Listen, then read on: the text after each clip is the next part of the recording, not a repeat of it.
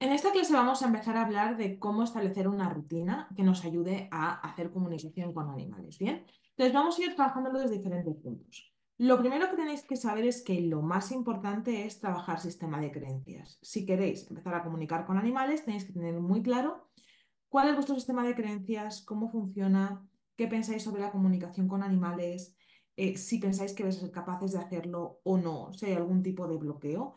Porque los bloqueos en comunicación se pueden dividir en dos ramas. No me quiero extender mucho porque ya lo hemos visto con anterioridad, pero a la hora de marcar el protocolo es importante repasar esto para luego ver en qué lugar del protocolo hacemos y metemos esta información. Hay dos tipos de sistema de creencias. Uno es el sistema de creencias que tenemos arraigado, digamos, como a nivel social, es decir, pues eh, que piensa la sociedad de la comunicación con animales, el entorno cultural, eh, social, familiar Realmente hay como mucho eh, con respecto a ese tema a nivel cultural, porque la mayor parte de la gente siempre ha dicho los animales no tienen alma o los animales no pueden hablar o no pueden comunicarse. Y esto es como algo muy común eh, que llevamos teniendo mucho tiempo porque hemos cosificado a los animales durante muchísimo tiempo. Siempre hemos pensado que los animales, al principio no, cuando vivíamos muy conectados con la naturaleza y éramos conscientes de que los animales eran parte de esa naturaleza, que eran parte nuestra, que éramos igual que ellos, que pertenecíamos al mismo planeta y que teníamos los mismos derechos, había una comunicación muchísimo más fluida porque al final, si yo vivo en un entorno natural, tengo que ser capaz de relacionarme con mi entorno y hablar el mismo idioma, ¿bien? Entonces, antiguamente esto no pasaba tanto, pero sí que es verdad que en el momento en el que empezamos a cosificar a los animales, es decir, empezamos a usarlos para cosas, el caballo para que me lleve, la mula para que are, el perro, en ese caso el lobo, ¿no? Para que defienda un poco la parte del poblado porque ya sí le alimento y entonces él defiende territorio, el gato para que cace ratones. Empezamos un poco a ver a los animales más como un objeto que realmente como un ser viviente con necesidades, con emociones, con cosas que compartir. ¿Qué pasó? A lo largo del tiempo fuimos pues desarrollando este tipo de como de menos comunicación con los animales y considerándoles seres inferiores. Hay un gran prejuicio social. ¿Por qué? Porque luego hemos pasado a que los animales sean parte de nuestra familia, que sean nuestros compañeros de vida, eh, pero seguimos usando palabras y términos como, por ejemplo, dueño o amo, que al final las palabras tienen una potencia siempre y tienen una carga, tanto vibratoria como con- eh, de mentalidad, ¿no? Si yo uso la palabra dueño o amo, yo considero que ese animal de alguna manera me pertenece. Consciente o inconscientemente es como, bueno, pues este animal es mío de alguna manera, ¿no? Es como es mi animal y yo con mi animal hago un poco lo que quiero, entre comillas, ¿no? Decido por él, hago por él. Entonces yo siempre recomiendo no usar la palabra dueño o amo. Prefiero que uséis la palabra responsable o compañero de vida, que también es súper, pero no dueño o amo porque aunque les queramos mucho inconscientemente, esa palabra gestiona en nuestro cerebro como una sensación de yo poseo esto, ¿vale? Entonces, ese, ese sistema de creencias de los animales como una pertenencia, los animales como una herramienta para, se ha ido modificando a lo largo del tiempo porque por suerte cada vez hay más conciencia, aunque todavía falta bastante, pero hemos llegado a un punto en el que en algunos sitios siguen haciendo trabajo físico, porque esto no lo podemos negar, en que hay sitios que se sigue usando a los animales para caza, mm, para defensa, para pues un montón de cosas que al final son temas que ellos no, no tendrían que estar haciendo, ¿no? Ese trabajo de alguna manera.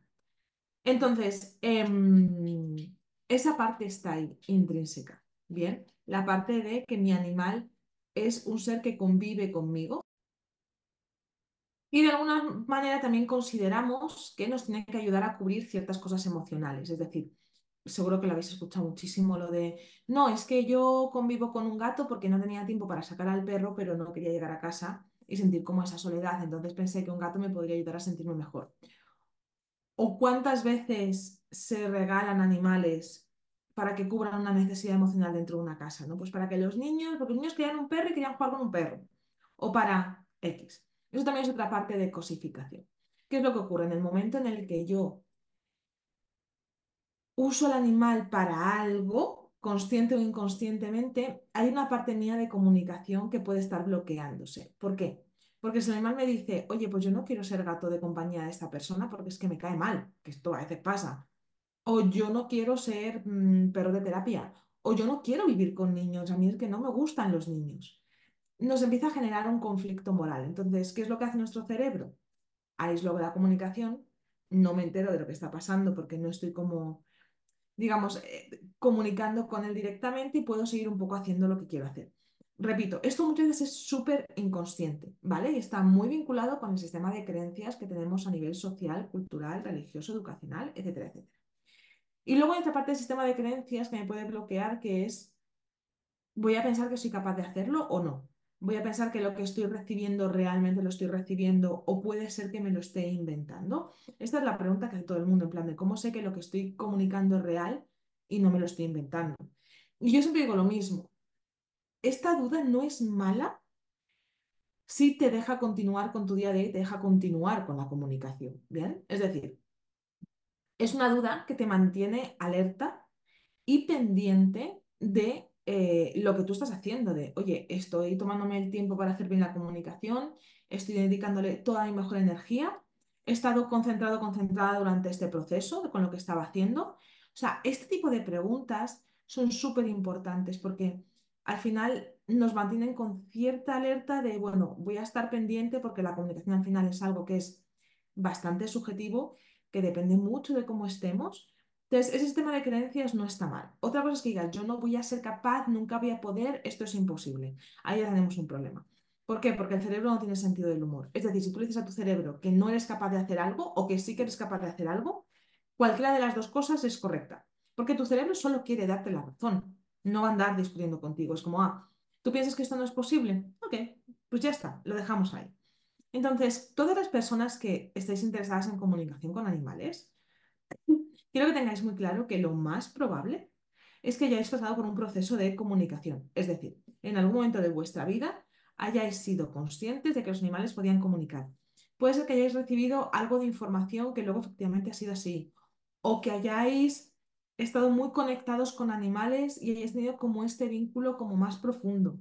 Entonces, si en algún momento os entra la duda de no sé si voy a ser capaz de comunicar, si esto me lo he inventado o qué es lo que está pasando, mi recomendación, feroz recomendación, es que intentes conectar con un momento en el que tú tengas el recuerdo de decir, es que yo aquí comuniqué.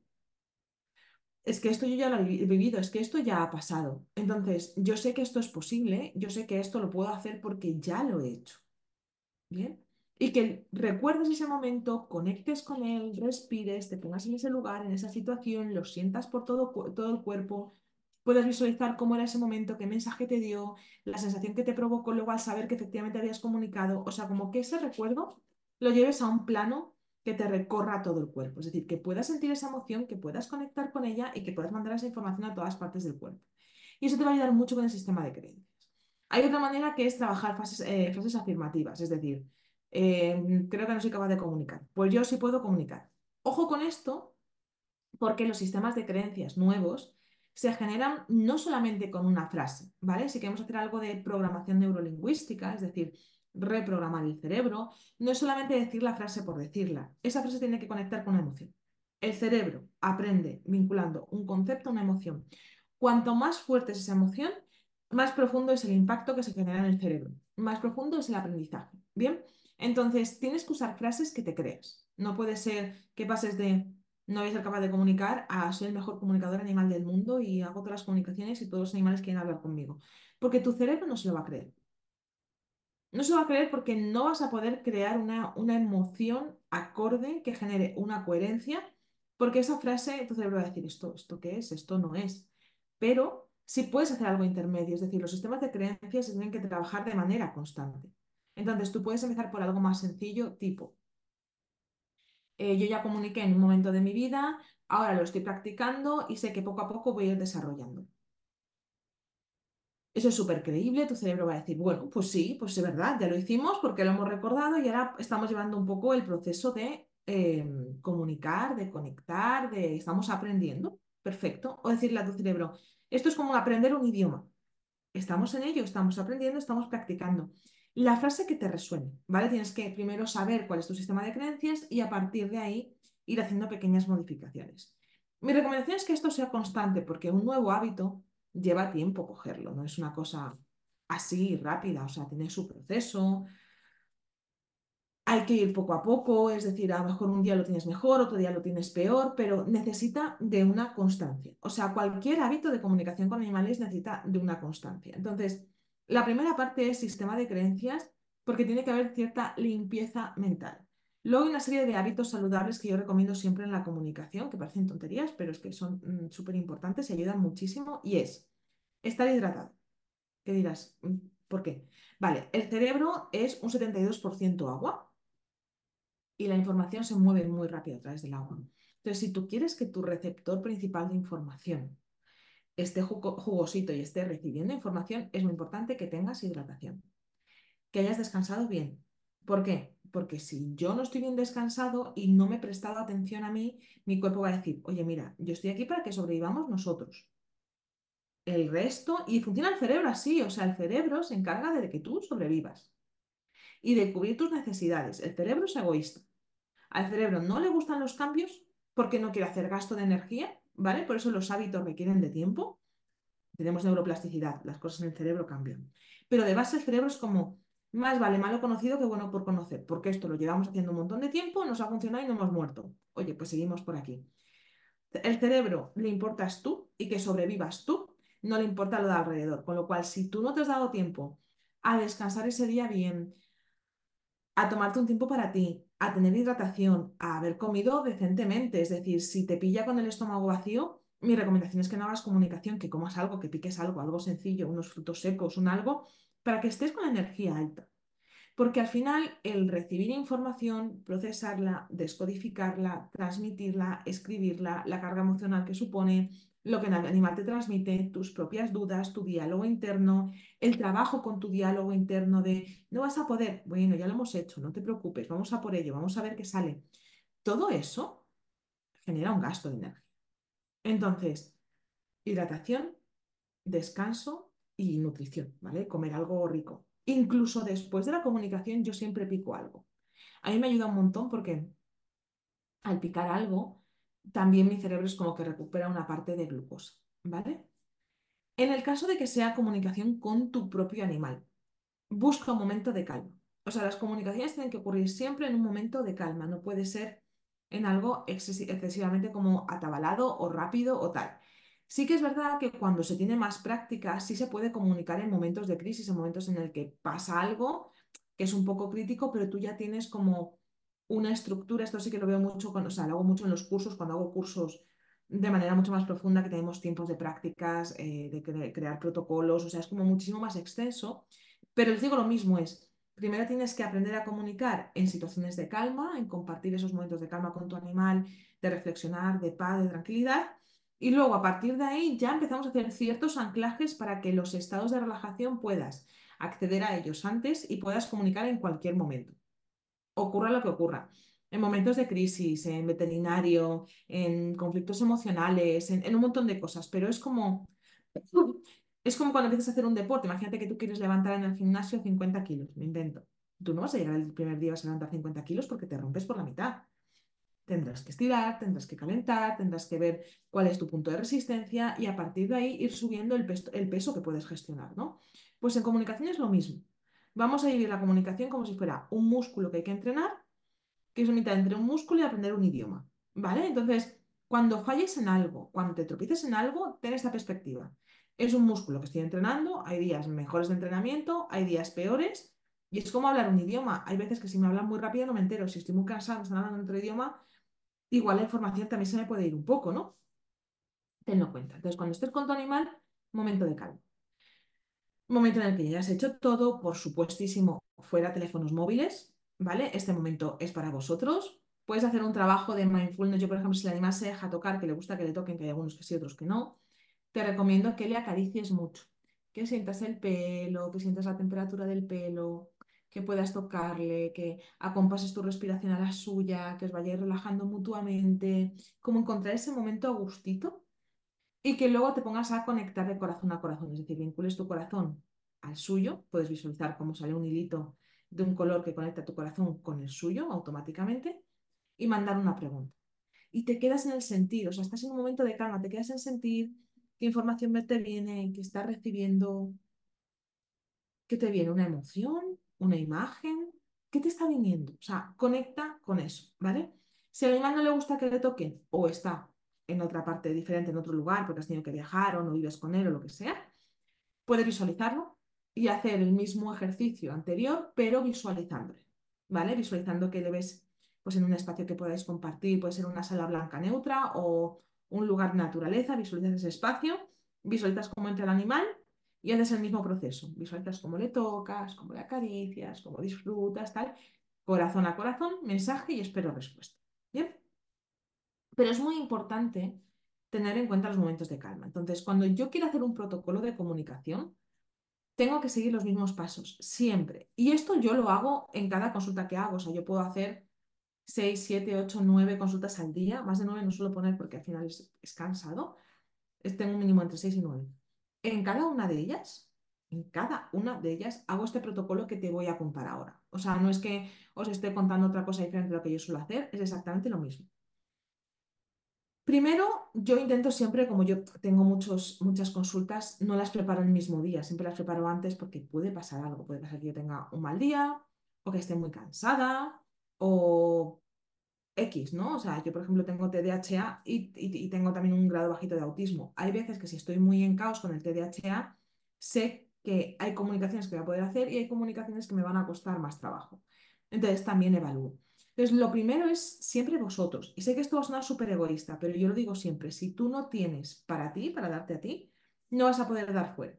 Si no te has dado atención a ti, no vas a poder poner atención en la comunicación. Si no te has dado intención en tu día, no vas a poder tener una intención clara en la comunicación de ayudar al animal. Y esto es fundamental. Entonces, primero que estés bien, que hayas descansado, que tengas tiempo en ese momento, que no tengas que hacerlo con prisas, que valores que no es una obligación, es decir, no es tengo que hacer comunicación. No, yo elijo hacer comunicación. Me apetece, es algo que realmente siento que, que me apetece y que me gusta. Entonces, cuando te vayas a poner es, ¿por qué la estoy haciendo? Creo que esto es una pregunta fundamental que le digo siempre en los cursos, que es, ¿por qué estás haciendo esta comunicación? ¿Te apetece? Sientes, por ejemplo, cuando estamos en prácticas en directo, ¿no? ¿Sientes que es una obligación porque tenemos prácticas y tienes que hacerlo? ¿Por qué? Porque el, el cerebro entiende las cosas de esta manera, ¿no? Es si es obligación, no me apetece tanto. Prefiero que sea algo de libre elección. Entonces, yo puedo configurar mi cerebro de, ah, vale, esto que estoy haciendo es libre elección. Es decir, yo he decidido hacer esta comunicación porque me gusta, porque me apetece y porque quiero. Porque he descansado, porque estoy bien, porque me encuentro bien y tengo la energía para hacerlo. ¿Vale? Entonces, piensa siempre por qué la estás haciendo. ¿Vale? Un tip, las cargas emocionales muy altas, o sea, yo no te recomiendo, sobre todo si no, porque estos son pequeñas clases que vamos dando, pero no es como un curso extenso. Si no tienes experiencia, intenta no meterte en comunicaciones que sean demasiado densas emocionalmente, ¿vale? O sea, pues cosas de eutanasia, de enfermedades, sobre todo enfermedades de animales propios. Ahí siempre te recomiendo que pidas ayuda afuera, incluso yo muchas veces cuando mis animales están enfermos pido ayuda a compañeras otra cosa que tienes que tener en cuenta es que la comunicación que hagas, aparte de tu intención de por qué la estás haciendo, tiene que ser a favor del animal. Es decir, tú no puedes hacer una comunicación de un perro que has visto en Facebook, que te ha dado pena y decides comunicar con él cuando no haya un responsable detrás que pueda recibir la comunicación o alguien. No tiene que ser que el perro sea de alguien, sino en la prote alguien que te haya dicho, oye, necesito esta comunicación con este perro porque no le entendemos o porque queremos ayudarle o X, ¿no? Lo que sea. Entonces, siempre tiene que, tiene que ser a favor del animal. Siempre tiene que haber una persona para recibir esa comunicación. ¿Por qué? Porque lo que el animal expresa normalmente siempre va a depender de un humano responsable que pueda ejecutar lo que él necesita, porque por desgracia dependen de nosotros para todo, para salir, para comer, para entrar, para, todo, para todo.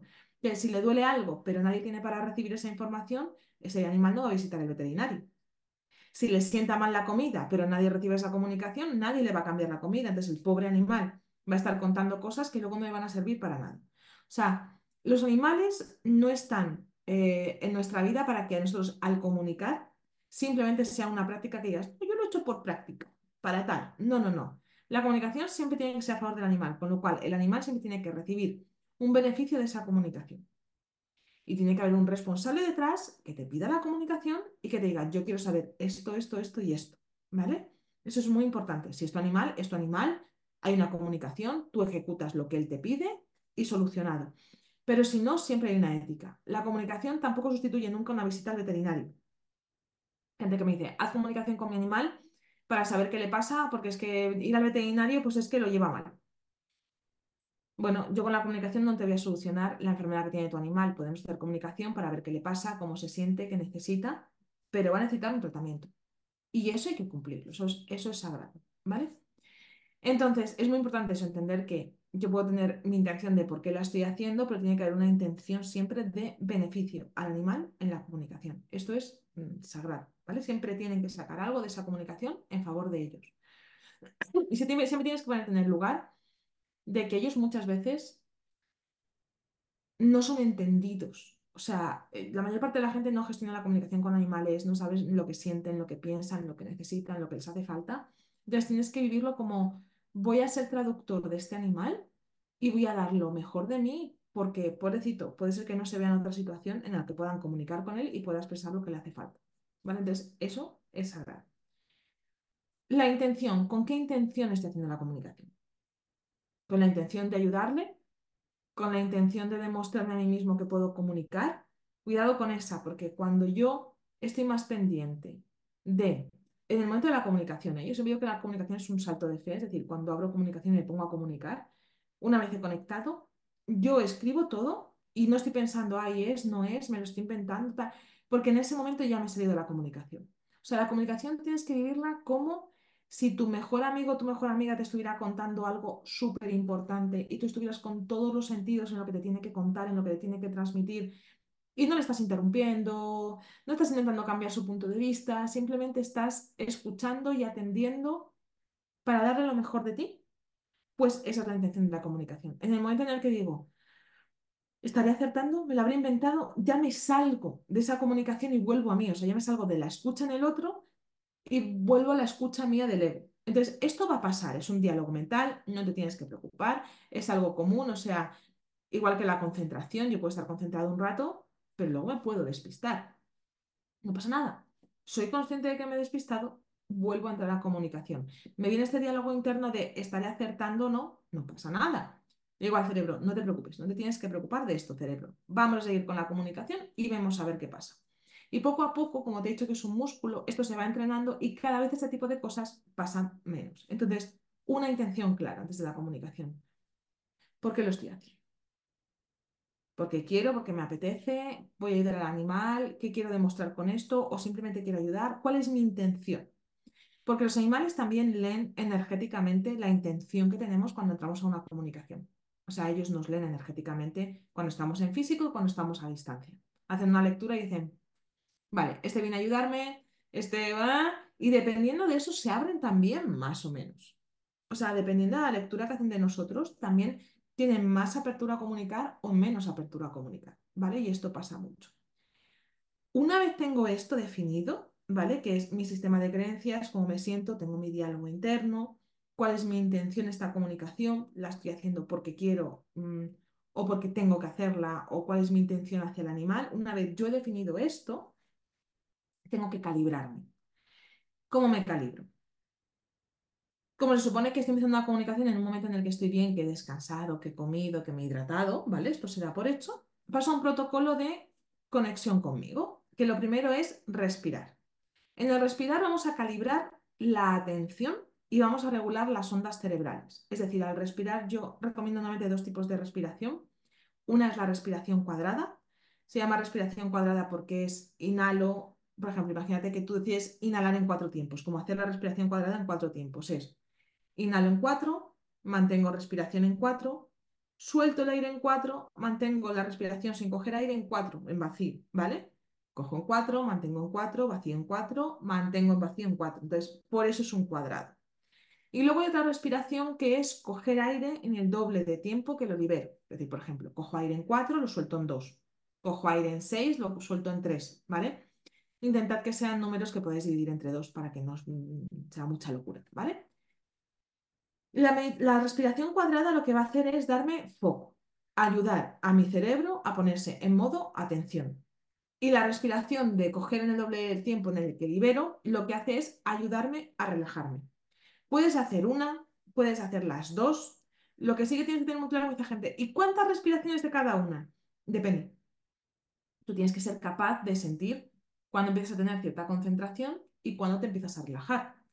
Si necesitas de los dos, mi recomendación es que empieces primero relajándote, ¿vale? Con la de coger en el doble de tiempo de la que sueltas aire y luego haciendo la cuadrada para la atención, para que ya tu atención esté cuando vayas a entrar en comunicación. Entonces, a la hora de respirar, yo lo que hago es oxigeno mi cuerpo, llega más oxígeno a mi cerebro, mi cerebro está más despierto, está más consciente, está más aquí, está más ahora. Pues consigo bajar las ondas cerebrales, porque normalmente cuando estamos, pues como ejemplo, ahora tú estás viendo la clase, estás en ondas beta. Si, por ejemplo, estás con mucho estrés porque llegas tarde a algún sitio, lo que sea, estás en ondas beta alto. Para comunicación hay que entrar en ondas alfa, porque es un proceso introspectivo. Entonces, mi cerebro tiene que entender que no tengo que estar pendiente de lo que ocurre fuera físicamente, o sea, visualmente, auditivamente, eh, sino tengo que estar conectado con mis emociones para hacer una lectura de información que viene, que filtra en mi cuerpo y yo le pongo consciencia. Con lo cual hay que estar en ondas alfa, sí o sí.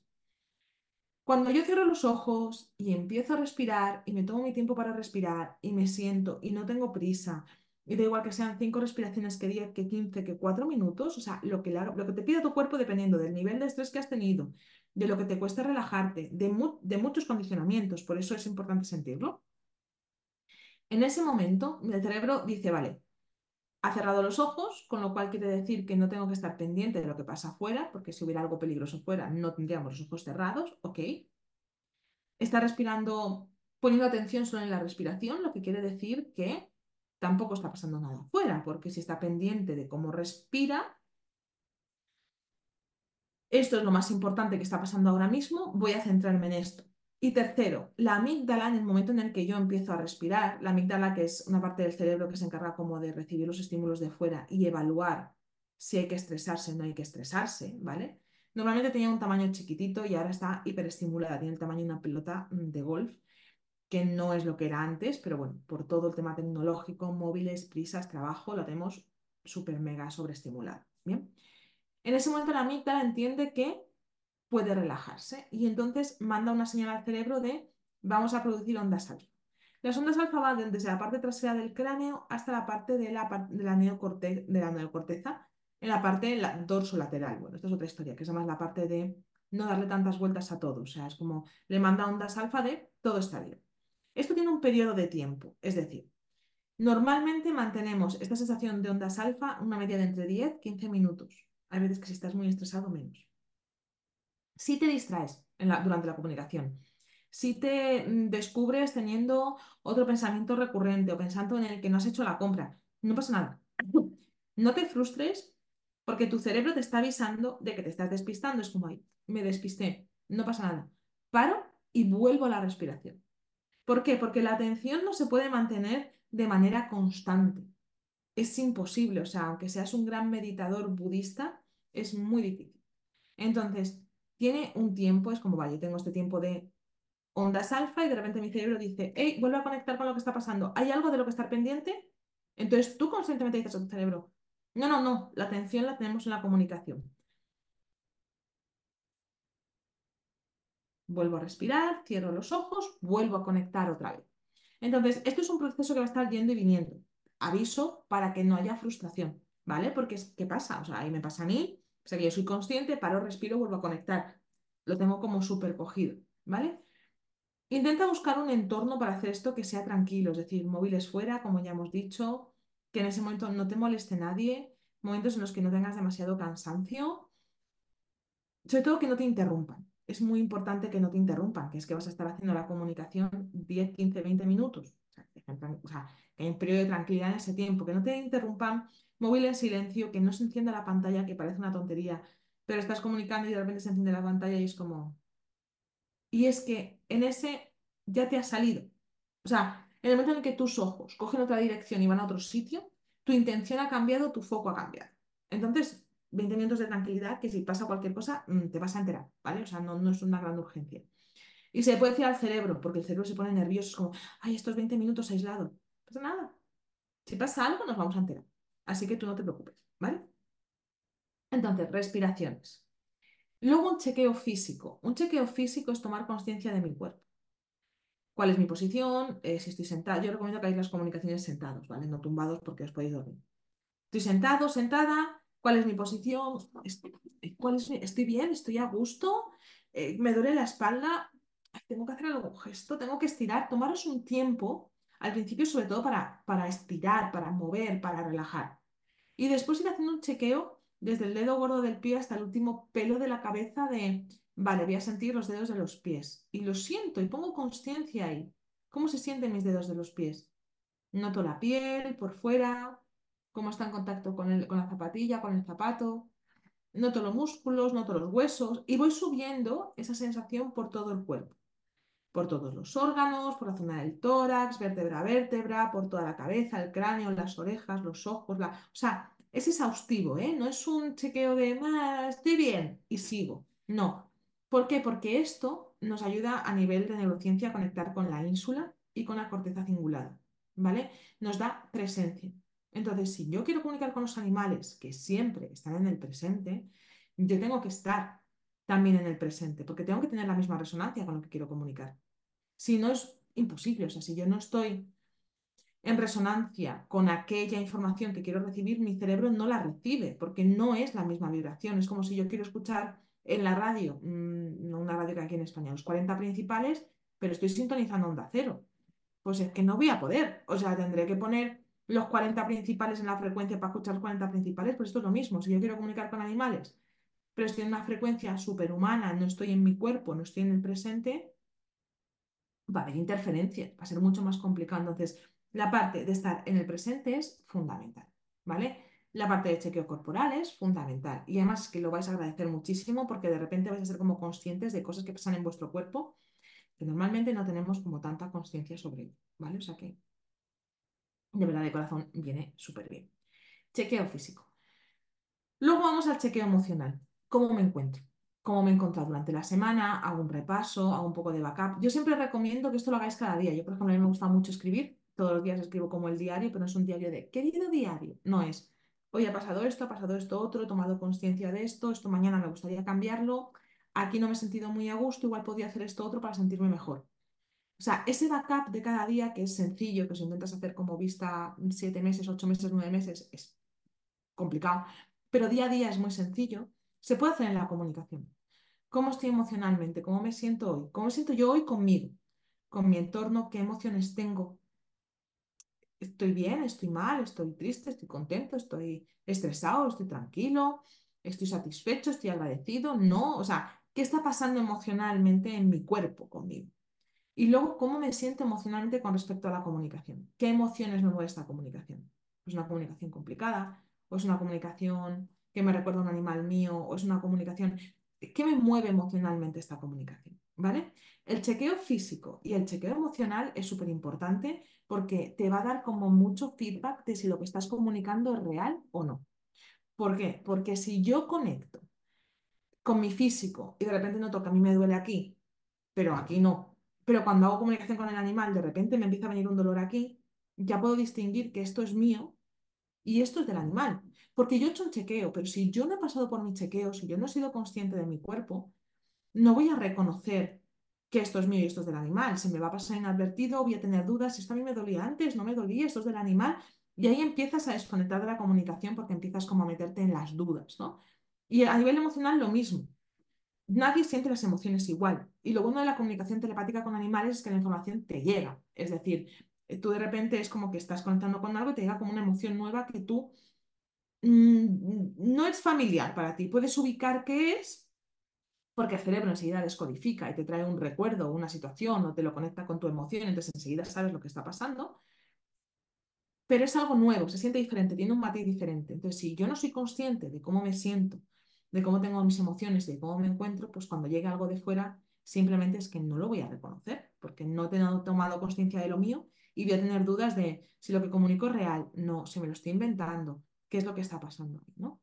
Entonces, bueno, el chequeo físico y chequeo emocional es sagrado, por favor, no lo saltéis. Y luego ya es visualizar al animal. Normalmente yo recomiendo si es un animal que no conocéis que tengáis una foto delante, ¿vale? Y si es un animal vuestro, mm, le conocéis de sobra, no hace falta.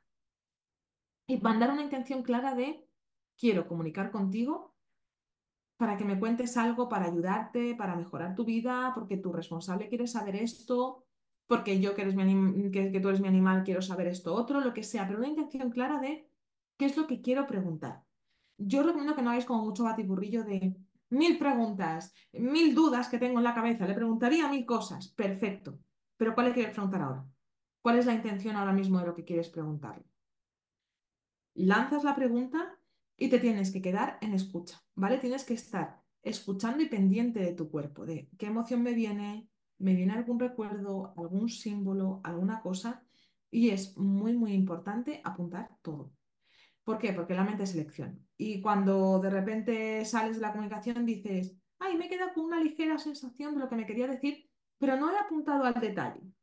Y los detalles son importantes. Los detalles son la clave de la comunicación.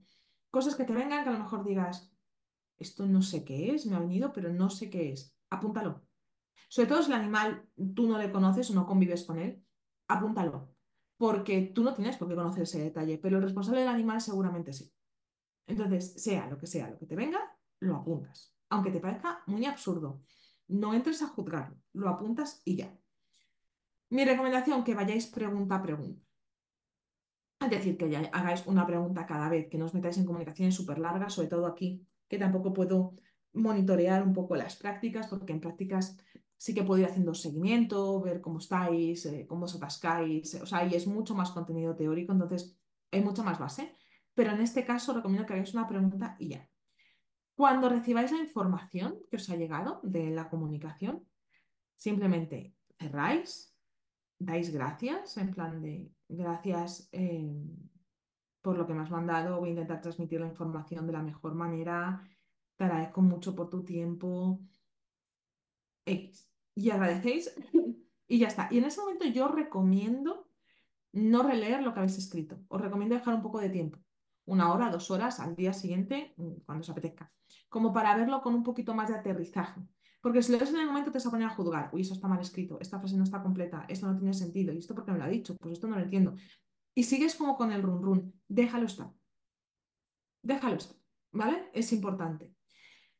Entonces, Recapitulación de lo que es como todo un proceso de comunicación completo. Tienes que entender que esto es un entrenamiento que lleva tiempo, que no es como algo así. Eh, sé que en esta clase es como mucha información y como mucha información así de seguido, así que te recomiendo que vuelvas a verla y vuelvas a tomar notas.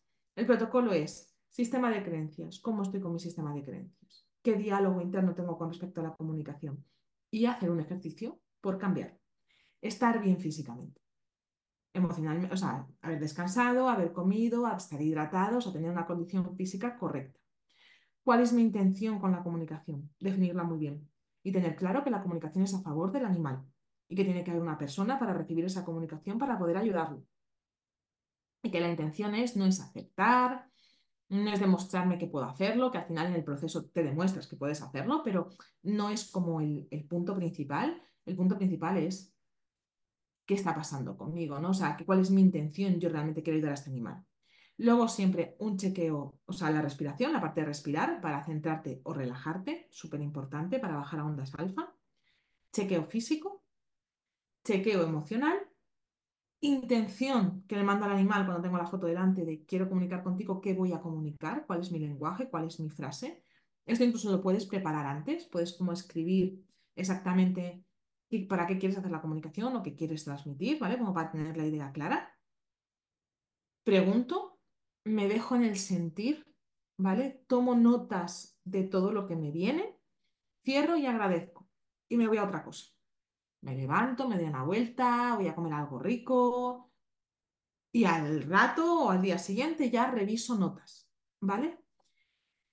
Es muy importante en este proceso que, que haya mucha compasión contigo, es decir, que si un día que tienes malo, no te tortures, que si hay un día que te sale bien, que lo celebres que puedas compartir, que tengas a alguien que te dé feedback en las comunicaciones que haga.